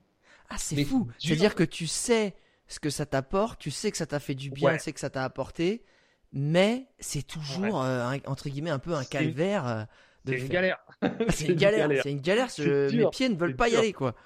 Ouais, c'est super dur, mais après, mais quelle satisfaction une fois que c'est fait. Et puis, et puis je sais que euh, voilà, c'est vraiment ce qui m'aide, donc euh, donc je me force à le faire. Voilà, il y a un peu des caps comme ça, il y a des choses, à, il y a des choses à faire, faut faut le faire quand on Tu sait sais que c'est- sur le moment, tu sais que c'est chiant, mais si t'arrives, c'est sûr, faut voir long terme. Et question euh, vraiment pratico-pratique, tu, le sport, tu le fais quand? C'est plutôt en fin de journée pour tu évacuer un peu tout le stress, ou le matin euh, pour te donner la pêche, ou euh, je sais pas, Ouais, moi je suis plus du matin. Je suis plus du matin, Ah donc ouais. effectivement, euh, j'alterne entre. Ben, tu vois, ben, concrètement, ce matin, ben, j'avais un rendez-vous à 10h, un entretien, voilà, Ouais, ouais. euh, avec un, un candidat conseiller. Et euh, ben, j'ai décalé un peu le rendez-vous puisqu'on a amené les enfants, donc je pensais que mon fils prenait à 8h, bon, il prenait à 9h.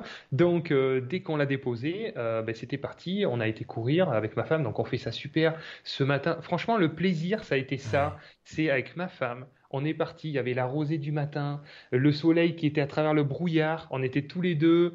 Euh, franchement, mais c'est mais c'est magique quoi. C'est magique. On est revenu, on prend la douche. Moi, c'est parti. Après, je me lance dans mon boulot. Enfin, j'étais super euh, super détendu du coup. Euh, donc voilà, c'est souvent le matin, assez tôt, parce que ça ça pose, ça calme, ça. Et puis, contrairement à ce qu'on pense, ça donne de l'énergie. On Ouais. croit qu'on va être crevé, mais en fait c'est tout le contraire. C'est euh, c'est vraiment ce qui me donne de l'énergie. Et je suis beaucoup plus fatigué quand j'ai pas couru euh, au bout de plus d'une semaine ou dix jours euh, que quand euh, j'ai couru deux fois par semaine. Quoi. Là je, je, je suis au taquet, je suis plein d'énergie. Non mais euh, c'est vrai que en, plus c'est un sport que qui pareil moi je, je, ne comprends pas. Enfin à la base c'est chiant. Moi j'aime les me faut une balle je suis content euh, on court on rigole. euh, moi mes parents sont des, des coureurs voire des même des marathoniens. Je comprenais pas ce truc. Je disais, tu cours tu vas pourquoi faire? Tu fais le tour et après tu reviens pourquoi? Et, et, et c'est ce côté où moi c'est dur pour moi de, de sortir courir mais voilà exactement. C'est flexible tu le fais quand tu veux. Il n'y a pas de t'as besoin de personne d'autre. Ça se fait bien. Donc c'est vraiment moi, j'ai trouvé avec la musique, parce que c'est pareil, j'étais comme toi, euh, j'étais vraiment le tennis, tu vois, j'aimais ça, euh, tout ça, j'aimais ça, quoi, les sports un peu où on s'amuse en fait, on n'a pas l'impression de faire du sport et courir, mais mentalement c'était super dur. Et effectivement, ben, là, c'est avec la musique, ça m'a beaucoup aidé, donc euh, ouais, j'adore la musique et un truc qui, qui, soit bien, bien nerveux, qui t'énerve bien, ah ouais, ok, ouais. voilà, qui donne beaucoup d'énergie. Et ça, ben, c'est cool parce que quand tu aimes la musique, en fait, tu te, tu te mets un peu dans ta bulle, dans ton monde, c'est un petit moment à toi aussi, où des fois tu un petit peu seul et, euh, et, voilà. Et puis même au niveau de l'entrepreneuriat, des fois, c'est, euh, ça te permet d'avoir des réflexions, de prendre du recul sur beaucoup de choses parce qu'on bute sur des idées, on se dit mais comment on va sortir de là? Puis après, je prends ma douche, puis hop, ça me vient, mais d'un seul coup, je me dis, mais oui, mais c'est ça. Ah parce qu'en fait, ça travaille en arrière-plan, on s'en rend pas compte. Exactement, le subconscient. On se rend pas du tout compte. On écoute de la musique, on est là, on rêvasse, on pense à rien, puis d'un seul coup, hop, notre arrière-pensée a travaillé. non, euh, mais c'est exactement parce que les, les, vraies bonnes idées, elles viennent pas quand tu es stressé ou que tu es en train de réfléchir à plein de choses. Et là, quand justement le subconscient, il attend juste une fenêtre de tir pour dire attends j'ai trouvé la solution mais là si t'es énervé je pourrais pas te la balancer quoi. Donc faut que tu te détendes. Et c'est vrai que euh, sous ma douche sous les bonnes douches tu sais quand t'es ah, ah, ah, comme ça après après le sport c'est là où j'ai eu souvent beaucoup d'idées beaucoup de dire genre exactement comme toi genre ok c'est ça faut que je le fasse etc euh, et, merci pour cette parenthèse je trouve ça super important parce que euh, on oublie mais la chose la plus importante dans le business d'un entrepreneur c'est l'entrepreneur en lui-même. C'est si on n'est pas encore au, niveau des investisseurs multimillionnaires qui sont là, qui pilotent de loin, il faut mettre de sa personne. Et si, comme tu dis, bah, dans la famille, enfin au sein de sa famille, en perso, ça va pas, on ne peut pas être serein et bien. Si physiquement, on se nourrit pas, on s'entretient pas, pareil. Donc euh, je trouve ça euh, ultra important. J'aimerais qu'on fasse euh, une, dernière petite partie avant de finir ce podcast, dont tu as déjà un peu parlé, mais que je trouve que tu, le fais bien justement et, et je pense que tu as vraiment compris le principe. C'est, tu es dans la situation euh, dont tous les investisseurs rêvent, les investisseurs, les entrepreneurs rêvent, et, et, et, je dirais n'importe quel business, c'est que les clients viennent à toi. Tu ne démarches mm. pas, les clients viennent à toi. Et c'est ce que j'arrête pas de dire aux gens en disant travaillez votre personal branding, travaillez votre présence en ligne et votre stratégie de création de contenu, puisque c'est quand même plus sympa de se poser un peu tranquillou sur ses contenus et partager ses valeurs, partager des, des tips, partager des choses comme ça, faire grandir une communauté, plutôt que faire du phoning à l'heure de journée en disant est-ce que je vais trouver des hmm. clients à la fin du mois pour payer les factures? Et comme tu dis, euh, toi ou ton associé qui avait son blog, vous, vous avez vraiment commencé par aussi euh, les blogs, bah, comme moi, comme j'avais fait à l'époque avec le voyage. C'est quoi votre vision ou votre stratégie justement de présence online ou de création de contenu? Comment tu la vois? Sans forcément rentrer pile dans les détails si tu les as pas en tête, mais c'est de te dire Comment vous abordez la chose, vous? Est-ce que tu as des euh, tips à donner aux gens, en gros. Ouais, ouais, ouais. Euh, c'est comme tu dis, c'est vraiment euh, la personne à mettre en avant plus que euh, qu'une société. C'est vraiment le personal branding, comme comme tu dis. C'est ça qui a fait que les clients sont venus et sont venus très qualifiés en fait, parce que on peut faire de la publicité, mais pour avoir attrapé des clients finalement qui vont pas se reconnaître, ça va être un petit peu des touristes finalement. Quand les clients viennent d'eux-mêmes, ils viennent pour une personne, pour une personnalité. Donc nous, on met beaucoup en avant euh, les profils donc des conseillers, leur expérience, qu'est-ce qu'ils ont fait, pourquoi ils ont fait ça, euh, la raison, les valeurs, euh, tout ça, on le met en avant pour que les personnes puissent s'identifier. Il faut que nos clients arrivent à s'identifier, se disent ah, ce mec-là, mais c'est exactement moi. il était, il était banquier, il en avait marre de la banque, il était pressé comme un citron, il a voulu quitter son job et vivre voilà différemment. Il faut que les gens puissent se reconnaître donc euh, nous, on met vraiment en avant euh, ben voilà, les, les personnes. Euh, et puis après, les projets, évidemment. En fait, on fait plusieurs types de communication. Euh, on fait une communication où on met en avant euh, l'humain, qui on est, pourquoi on le fait, tout ça. Et euh, on met bien sûr ben, ce qu'on vend, les projets, pourquoi on fait ça, etc. Tout est bien décrit, bien détaillé, à la fiscalité, tout ça, pour que les gens puissent comprendre un petit peu quand même, voilà, ce qu'on vend. En fait, et t'éduques aussi ton, ton audience les gens qui te suivent pour finalement démystifier ce côté, rendre un peu plus palpable et concret un truc qui dit ouais, euh, on peut faire de l'investissement locatif. Ok, t'as l'impression que c'est un, un, écran de fumée, mais comment? Alors que quand tu commences à mettre des chiffres, à expliquer par A plus B, à donner des cas concrets, à personnifier.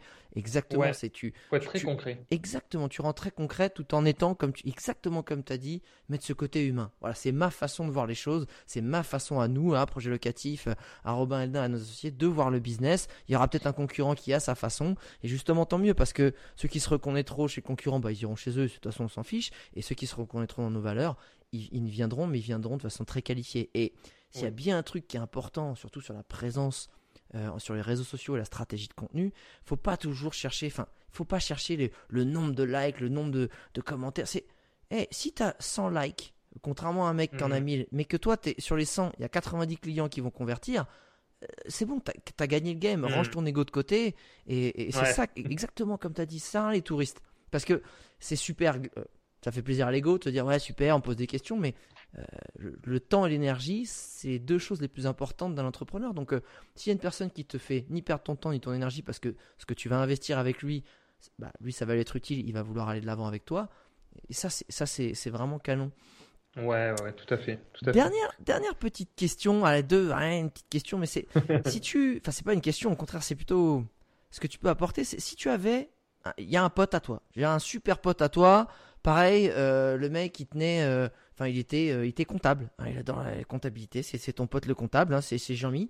Et, là, il dit Écoute, Robin, j'ai vraiment envie de me lancer à mon compte dans mon business X. Euh, est-ce que, est que tu peux me donner des conseils sur l'entrepreneuriat? Qu'est-ce que tu peux me dire? C'est quoi tes conseils pour que j'arrive à bien lancer mon business? Alors ça, ça m'arrive en fait, c'est-à-dire que j'ai des euh, gens autour de moi, bien sûr, et j'ai des amis que, que j'adore. Qui s'appellent Jean-Mi. Presque. mais qui, qui, qui, se lance pas. Mais, mais c'est horrible parce qu'en fait, on voit, moi je vois tout le potentiel en fait qu'il y a. Et eux ne le ah. voient pas. Ils, ne se voient pas comme moi je les vois. Et moi je vois en fait la sincérité qui dégage, euh, tout ce qu'ils veulent faire de la bonne façon en étant hyper honnête, euh, hyper clean. Enfin. Euh, Et tu leur dis quoi alors? Mais euh, donc en fait, euh, je les euh, je les pousse donc petit à petit parce que je ben, je leur fais reconnaître, je leur fais ressortir en fait tous ces côtés-là de en fait de personnalité pour que ah, pour leur dire mais que tu donnes, c'est c'est donner confiance en eux finalement c'est des blocages vraiment euh, psychologiques qu'on a. Hein. Euh, c'est uniquement ça, parce qu'après, euh, finalement, une fois qu'on enlève les barrières qu'on a dans la tête, le champ des possibles bah, s'ouvre énormément. Écoute, et si Jean-Mi revient une semaine après, tu écoutes, là Robin, c'est bon, tes petits conseils, je suis chaud patate, j'ai envie de mettre les choses en pratique. Qu'est-ce que tu conseilles de me faire, de, enfin, qu'est-ce que tu me conseilles de faire, ou au contraire, qu'est-ce que tu peut-être me dis de pas faire pour pas faire de conneries sur le lancement? Robin, dis donc? Ouais, bah écoute, moi je pense qu'il faut faire une petite analyse au début, euh, évidemment, de la situation, de ce qu'on veut faire, euh, regarder s'il y a une demande, etc. Mais après, franchement, je dirais passe à l'action. Passe à l'action et avec l'action, on va mettre en place des choses, des directions, on va aller à droite, on va aller à gauche. Mais c'est vraiment l'action qui va faire que on va enclencher la machine parce que euh, moi, tu m'aurais dit il y a trois ans, aujourd'hui, euh, voilà, tu aurais cette société euh, aussi nombreuse avec autant de clients, enfin voilà, et on est en recrutement sans arrêt. je me dis c'est impossible, je suis pas capable, j'arriverai jamais à monter un truc comme ça. C'est non, c'est pas possible. Et donc en fait, c'est vraiment l'action et vraiment une petite action, un petit truc. On met un petit pas, on refait un autre truc, un autre petit pas, et il faut vraiment enclencher. Faut, le plus dur en fait, c'est d'enclencher. Mmh. Une fois que c'est enclenché, on va avoir un retour, puis un autre retour. Et là, c'est pas les amis, parce que les amis disent ouais, il dit ça pour me faire plaisir, il est sympa et tout, c'est mon pote, et euh, on est plus ou moins crédible, tu vois. Mais quand tu as euh, une première personne qui dit ah ben moi, euh, ton service m'intéresse, est-ce que je pourrais devenir client? Ah, c'est pas un ami, ça, c'est vraiment, c'est une vraie personne. Et puis une deuxième, puis une troisième. Et en fait, ça va, voilà, après ça se construit comme ça. Donc faut pas avoir trop peur parce qu'au final, quand on entreprend, suivant les business qu'on fait, mais il y a tellement d'idées aujourd'hui où on peut démarrer de zéro sans s'impliquer trop et trop risquer. Et même en France, on a quand même des sécurités au niveau euh, euh des, j'allais dire des revenus parce qu'on on promouvoit. Alors là, j'ai recruté un conseiller. Bon, il faut que je, je, vérifie cette information, mais a priori maintenant, euh, Pôle Emploi autorise avec donc un système à démissionner et à percevoir quand même des allocations ah si on est en création d'entreprise. Tout à fait, j'ai un ami qui, qui, vient de le faire, c'est s'appelle le fonds Gessif, c'est avec le fonds Ah non, pas le fonds Gessif, si c'est le fonds Gessif. Et c'est démission création là il m'a dit ça s'appelle voilà, démission création. Et depuis 2019 fin 2019 euh, on contacte un conseiller Pôle Emploi. Il y a une commission et euh, si le projet est validé voilà. Et moi j'ai un pote qui a été, il a, il a, il a démissionné de chez, euh, chez Orange, donc ça fait 10 ans qu'il était là-bas, il voulait se lancer en copywriting justement, être freelance là-dedans, et, et, du coup on a, en ayant démissionné, il a pu il a le droit au chômage parce qu'il a prouvé que c'était dans une démarche professionnelle, créer finalement un nouvel emploi, de se créer son nouvel emploi. Euh, donc ça, c'est tout à fait possible. Et il y a un truc que j'aime beaucoup dans ce que tu dis dans l'action, c'est que finalement, euh, on peut cogiter, avoir la meilleure idée du monde dans sa tête. Elle vaut rien tant qu'elle n'est pas en, activité, en action, en, mm. évolution. Et souvent, et ça c'est le plus, je crois que c'est ce qu'on m'avait dit, c'est d'autant plus vrai parce que je l'ai éprouvé plusieurs fois, c'est quand tu te lances vraiment, quand tu n'as plus le choix et que tu es en action, eh, la vie fait que tu vas te débrouiller pour trouver les solutions. Plutôt que si tu dis je trouve la solution avant, ça va te prendre six mois, alors que si tu te lances en deux semaines, c'est potentiellement c'est réglé, t'as plus le choix. Et que et en fait, t'es pas du tout dans la même efficacité mentale, psychologique, etc. Et, j'adore ce conseil de se lancer parce que en fait, lance-toi et tu trouveras la solution en, chemin beaucoup plus facilement que si tu restes entre guillemets à cogiter sur ton sur ton idée. En fait, c'est euh, si on a envie de créer quelque chose et qu'on ne le fait pas, et qu'au fond de soi on a envie de le faire, ce qui va se passer, c'est qu'au fur et à mesure des années, ça va prendre de plus en plus de place. Il y a des regrets qui vont se mettre en place et on va avoir une vie qui est de plus en plus déconnectée avec ce qu'on a envie d'être et ce qu'on pense. Et, ça fait quoi? Ben, Ça fait qu'on est mal, on est malheureux petit à petit et, euh, et on va se sentir mal à l'aise. Et franchement, euh, c'est vraiment trop dommage. Et au final, euh, au final c'est possible qu'on ne s'appelle pas plus tard et où finalement ben, qu'on fasse un burn-out parce qu'on supporte plus la vie qu'on a, elle est plus en adéquation avec ce qu'on pense. Euh, moi, je le vois dans le recrutement des conseillers projets locatifs. Au début, ça m'avait un peu surpris. C'est des personnes qui, a, qui avaient, euh, comme je des postes à responsabilité, mais euh, la vie qu'ils n'avaient avec la pression, euh, avec les supérieurs, les objectifs, les trucs, enfin voilà, passer toute leur journée au boulot, rentrer le soir, coucher les enfants, enfin les voir vite fait cinq minutes, enfin c'est une vie, une vie en perte de sens en fait. Et au fur et à mesure du temps, alors moi je le vois, ça arrive entre 35 et 45 ans, je l'ai bien identifié, où l'indicateur arrive de plaisir et de bien-être, ça prend le dessus quoi. Et là, il y en a qui s'écoutent, il y en a qui ne s'écoutent pas, et euh, le corps parle de lui-même. Donc, euh, donc il y en a qui tombent, qui font des burn-out, mais c'est c'est attends, on parle de ça, on parle de burn-out, ça va encore, c'est pas c'est pas terrible, mais on parle aussi de cancer, on parle de maladie. Enfin, on le sait très bien, les mal le, maladie. Enfin, tu vois, c'est on se crée nos propres maladies. Alors évidemment, pas toutes, mais beaucoup. Le stress, le mal-être. Euh, va te générer que ton, ton corps et les cellules elles vont pas bien vibrer et que ça va créer des, des dysfonctionnements qui, sur les années, sur la durée, comme tu dis, d'être dans quelque chose qui ne nous correspond plus, d'être déconnecté, ça va, ça va pas aller. Et en plus, et là pour le coup, on revient encore aux origines, tu as assisté au début de ta carrière professionnelle à tous ces gens-là en fait qui qui était que t'accompagnais un peu en fin de vie et que et qui avait ces regrets là et qui te disait mais Complètement. profitez enfin allez-y parce qu'en fait euh, moi là je peux pas faire un retour en arrière. On n'a pas encore trouvé le rembobinage euh, donc euh, donc faut y aller vraiment à fond. Non, c'est clair, clair. Robin j'ai une il y a deux deux petites dernières questions par lesquelles j'aime bien finir traditionnellement euh, ce podcast. Si... Juste si je peux te dire un dernier truc, ah bah parce que ah, ah, bah au contraire. Par rapport à ça, juste pour terminer sur ce sujet-là, euh, quelque chose justement qui peut aider à franchir le pas. On parlait d'action, mais certaines personnes, j'ai remarqué, elles sont trop dans l'analyse. Et ça, c'est des déformations professionnelles. Euh, certains profils qui ont fait des études un petit peu avancées veulent absolument tout maîtriser et tout contrôler avant de passer à l'action. Et ça, c'est malheureux parce que c'est vraiment contre-productif. Donc voilà, il faut faire attention. Il faut faire attention à ça. On ne peut pas tout contrôler, on ne peut pas tout maîtriser. Et euh, les personnes comme ça qui veulent euh, absolument avoir tous les éléments de réponse avant de se lancer, malheureusement, euh, ça n'arrivera pas. Et c'est pour ça que ça peut freiner pour passer à l'action. Il faut bien sûr analyser, en gros, mais vraiment, euh, l'entrepreneuriat, c'est, c'est sur le tas. Et puis, comme tu dis, une fois qu'on a enclenché le pas, il y a des éléments qui arrivent et puis c'est parti. Quoi. Ne faites pas cette erreur parce qu'on ne peut jamais tout maîtriser et tout contrôler, de faire des perspectives financières sur les dix prochaines années avec les postes à évolution. Les, tu vois ce que je veux dire? Les gens, ils vont se lancer là-dedans. Mais non, ça va se construire petit à petit, il faut la base.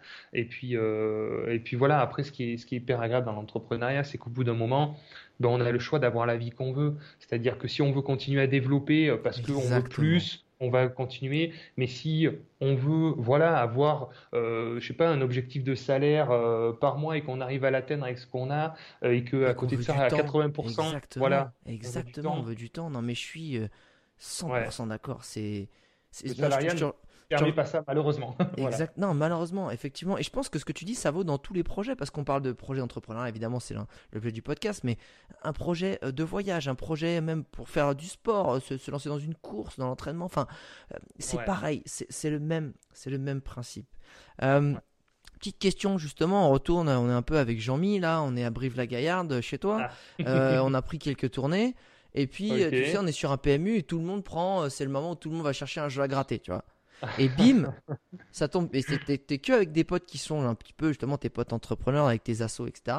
Et boum, le tien, il y a 100 000 balles. Il y a 100 000 balles, Robin. Et du coup, forcément, on te dit, bah attends, bah, Robin, si t'as ça, on va faire parler que business euh, toute la soirée. Euh, faut que tu les réutilises que dans ton business. C'est forcé. Si t'avais 100 000 hmm. balles qui tombaient comme ça du jour au lendemain dans un jeu à gratter, à date, avec la situation actuelle, avec le Covid, avec tout ça, aujourd'hui, toi, par rapport à tes besoins, tu l'utiliserais dans quoi? Hum, évidemment, euh, moi, euh, par rapport à ce que je développe en immobilier, je sais que euh, dans l'investissement immobilier, c'est des effets de levier. Et forcément, j'utiliserai cette somme pour lever des fonds de manière importante, mettre un peu d'apport dans, par exemple, entre 5 à 10 projets euh, qui me permettraient euh, de mettre euh, entre 10 à 20% d'apport, donc de lever potentiellement 1 million d'euros, voire 2 millions d'euros pour, pour accélérer et pour développer le patrimoine parce que maintenant, ça fait 10 ans que j'investis, j'ai une cinquantaine d'appartements, ça tourne super bien. Mais là, tu me parles, c'est pour toi, là. Moi, je te parlais pour projet locatif, justement. Ah, ok. Pour ah projet locatif. je viens, j'ai précisé, c'est pour ton business, le mec se récupère les 100 000 balles direct. Ah bah bravo. ah bah bravo Robin. ah ouais, ouais, moi c'est vrai que je, je, vis tellement immobilier que. le mec se voyait déjà avec des immeubles et tout, genre ah c'est pas eh, doucement le Monopoly là. Hein. euh, pour la société, euh, du recrutement. Du recrutement, du ah. recrutement, du recrutement. Mais quoi du coup euh, euh ben, Des personnes meilleures que moi, euh, que nous. Dans quel secteur? Enfin, ce serait quel type? Ce serait quoi? Je sais pas, un financier Ce serait un, un développeur en interne? Ce serait quoi? Euh, donc plusieurs, euh, plusieurs postes, euh, évidemment, sur bien sûr du, de, de l'organisation d'entreprise, quelqu'un qui arriverait, qui aurait des meilleures compétences en termes de gestion d'entreprise, tu vois. Parce que gestion je, je, sais que euh, nous, on va être limité aussi au bout d'un moment. Donc, quelqu'un qui soit meilleur que nous, qui dise, mais voilà, il faut telle personne à ce poste, il faut tel, tel truc, il faut développer ça. Quelqu'un qui va être un directeur général, tu vois, par exemple. Donc là, c'est en cours aussi. Euh, quelqu'un qui va développer euh, la communication, parce que franchement, c'est ce qui fait que la société se développe quand même. Donc, il faut, faut vraiment communiquer. Voilà, du service interne. Enfin, vraiment, c'est ce qui nous, là aujourd'hui, euh, c'est ce qui nous manque un petit peu. Euh, on est euh, sept salariés et on est en recrutement de, de 4 personnes. Et c'est vraiment ce qui nous manque parce que en fait, c'est ce qui nous fait gagner du temps. Et il faut absolument que nous, on ne soit plus dans l'opérationnel, mais plutôt dans la réflexion et dans la gestion d'entreprise pour faire les bons choix. Et ça, ça nous manque un petit peu. On est en fait dans cet intermédiaire-là où on passe trop de temps à faire encore un peu d'opérationnel. Euh, et donc, donc, il faut absolument déléguer, quoi, parce que, euh, ben, en fait, c'est une image un peu cliché, mais un chef d'entreprise, il doit se balader dans les bois, quoi. c'est un peu l'image. Non, mais c'est con, mais on dit souvent, le vrai bon, le vrai bon chef d'entreprise, il se balade dans les bois parce que c'est lui qui doit de trouver l'idée ou les leviers qui vont faire grandir ou survivre sa société, hein, pas toujours que grandir, mais la faire survivre avec la bonne idée. Et pour ça, il faut la, il faut la trouver. Et comme on le disait tout à l'heure avec le footing, les bonnes idées ou avec la douche, les bonnes idées elles viennent dans le calme, et pas dans le, pas dans le brouhaha de l'opérationnel. Et, ça, c'est, Ça, c'est vrai. ça. Ça, c'est vrai. Un chef d'entreprise, voilà, qu'il faut qu'il ait une sorte de tableau de bord, voilà les possibilités, voilà les solutions, voilà tout ça par des personnes qui sont compétentes, qui vont analyser les situations. Là, on parle d'un niveau de société un petit peu avancé, quoi. Mais euh, au début, évidemment, on n'a pas besoin de ça. Mais euh, après, c'est vraiment ça, c'est faire des choix euh, pour orienter la, la, société et se, se décharger de toutes ces tâches-là, parce qu'au final, plus on est dans l'opérationnel, en fait, ce que j'essaye de voir, c'est que chaque fois que je vais utiliser mon énergie, de la mettre dans quelque chose qui va générer quelque chose à long terme. Pas faire juste euh, une tâche pour une tâche. Voilà. Il faut que ce que je fasse, donc par exemple, moi je fais un entretien recrutement avec un conseiller, je sais que cet entretien qui va me prendre une heure ou deux heures, après, nos assistantes vont prendre le relais, la partie administrative, juridique, etc., les formations, les supports, tout ça, c'est automatisé. Et moi, je sais qu'en deux heures de temps, j'ai enclenché quelque chose qui va après euh, générer des revenus, etc., etc. Et donc, c'est un peu avoir cette idée-là de se dire, voilà, on crée en fait des sortes d'actifs au fur et à mesure, dès qu'on échange son temps. Et, euh, alors au début, bien sûr qu'on fait de l'opérationnel, hein, on est dans l'opérationnel, opérationnel. Mais après, voilà, s'orienter vers ça, pour avoir euh, ben, des sources de revenus et puis, et puis, puis développer et accélérer. Quoi. Voilà. Exactement. J'adore cette réponse. C'est non, mais c'est comment tu mets ton énergie dans quelque chose qui finalement va régénérer plus d'énergie ou de, ou de temps ou de rentrée d'argent. On s'en fout. n'est pas, c'est pas que dans le CA. C'est dans comment tu fais pour, pour recréer quelque chose et non pas genre j'ai fait une tâche, c'est fini. J'ai dépensé une heure de mon temps et c'est fini en fait. Il n'y a pas de. Ouais. juste abattu une tâche. Pour commencer. Exactement. Euh, dernière question Robin, pour terminer ce magnifique podcast, euh, si je te passe les clés de la DeLorean pour aller 10 ans dans le futur et voir à quoi ressemblerait projet locatif, t'aimerais y voir quoi? Ah, ah, ben, alors là, oui, bonne question. euh, ouais, ouais, ouais, très bien. Ouais, écoute, franchement, j'aimerais voir euh, tout ce qu'on a pu créer, c'est-à-dire, euh, voilà, une société, bien sûr, qui, qui, qui se soit développée, euh, qui, euh, qui puisse apporter énormément, en fait, à, à, nos clients, avec des clients surtout euh, très heureux de tout ce qu'on a pu leur apporter, avec des lettres de remerciement. merci beaucoup parce que, voilà, ben, une petite photo, je suis en vacances, je travaille plus qu'à mi-temps parce que mes biens immobiliers sont quasiment payés maintenant et que je commence à profiter de la vie et que merci pour tout ça. Voilà, j'aimerais que que voilà qu'on puisse apporter euh, et te balader dans les bois.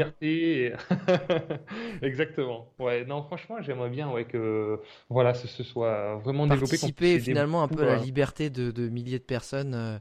Euh, au fur et à mesure que chacun se construit sa liberté, leur donner les moyens de se construire en fait, liberté. Ce que j'ai fait moi, ouais, que ce soit euh, que, que, ça arrive aussi aux autres, quoi. Voilà, que ce soit pas que moi, que j'ai ce ressenti d'avoir pu apporter aussi euh, ce, bien-être, ce bonheur aux gens. Ça, ça serait vraiment, c'est ce qui me motive le plus, quoi, au-delà de, de l'aspect financier que ça peut que ça peut générer, quoi. Eh ben écoute, absolument génial.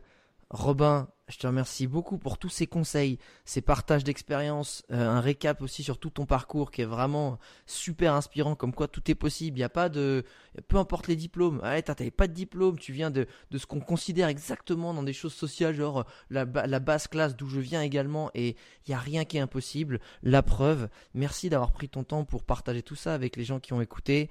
Évidemment, internaute, si tu veux retrouver euh, bah, tous les liens pour euh, rentrer en contact avec Robin ou Projet Locatif, c'est dans la description du podcast. Évidemment, comme à chaque fois, tous les liens utiles sont là. Et ce qu'on aime bien aussi, c'est les petites dédicaces hein, en story Insta. Montre-nous. Et eh, si toi, d'ailleurs, tu as, investi aussi, euh, soit avec projet locatif, soit ailleurs, et que tu es dans cette circonstance de, où tu commences à être un peu dans l'immobilier, n'hésite pas à, nous faire une petite dédicace en story. Ça nous fera toujours très plaisir, en story ou, sur LinkedIn. Euh, et moi, Robin, bah écoute, euh, je, te dis, je te dis à très vite. Je te dis à très vite, puisque encore une fois, moi j'ai un dossier sur le feu avec euh, projet locatif. Alors c'est pas avec toi que je traite directement, avec des conseils que tu as recrutés, mais ça se passe bien. Donc, euh, donc on va avancer. Et, euh, et, en tout cas, merci, je t'envoie plein de belles ondes et je te dis à très vite. Merci beaucoup Alex, merci beaucoup pour ton accueil. Avec plaisir, à bientôt. Ciao.